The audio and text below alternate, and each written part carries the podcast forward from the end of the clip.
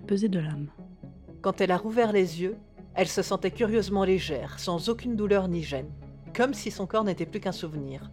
En face d'elle, un petit homme au crâne chauve la regardait.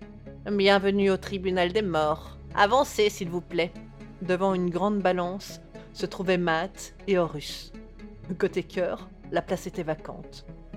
Oui, à cause de Péta, Anubis ne peut plus travailler. Son côté animal, vous comprenez? Avancez, s'il vous plaît.